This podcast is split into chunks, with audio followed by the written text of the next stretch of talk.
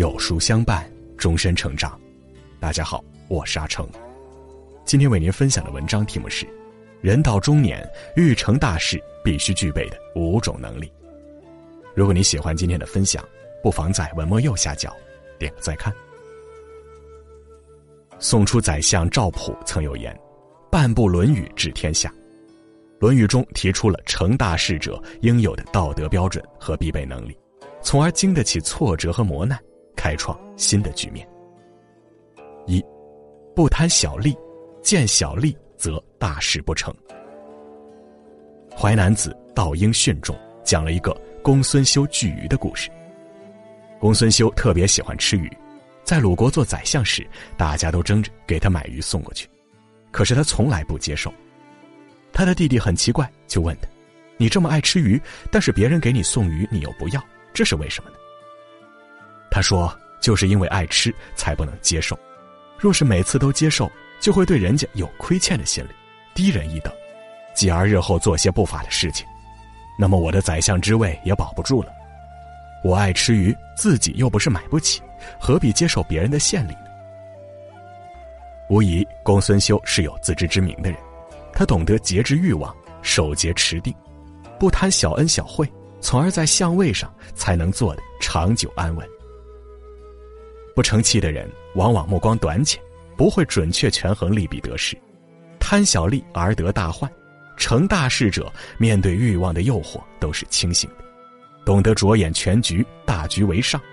所谓君子喻于义，小人喻于利，便是如此。二，懂得忍耐，小不忍则乱大谋。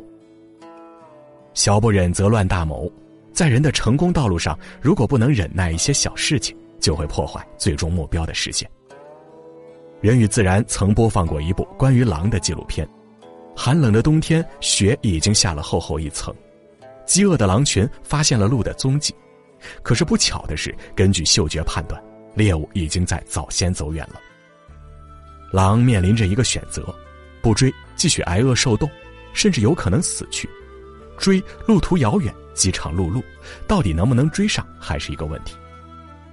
头狼最终还是决定沿着鹿的踪迹追上去，于是，在忍耐了一天一夜的饥饿和疲惫后，几百里的追踪终于为狼群换来了满载而归。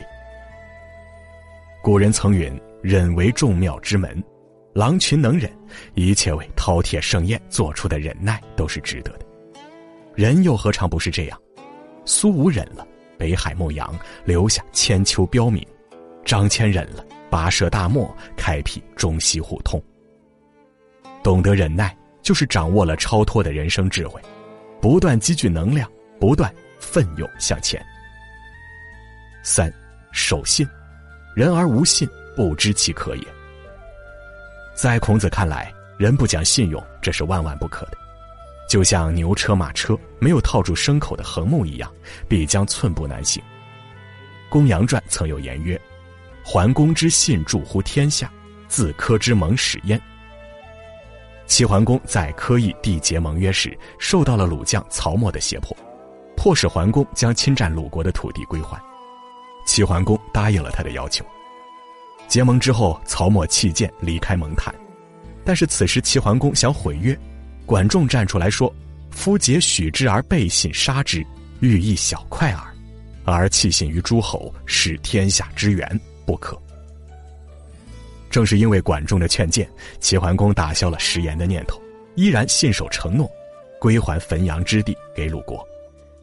按照《史记》的说法，诸侯闻之，皆信齐而欲复焉，失信于天下，这是齐桓公称霸诸侯的关键之举。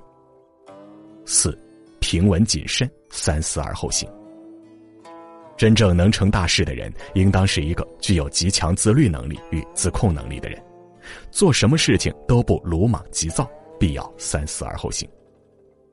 有一个私企老板，在这几年生意做得风生水起，别人问他有什么成功的秘诀，他说：“只要我在酒桌上喝醉了，就必定不签任何字。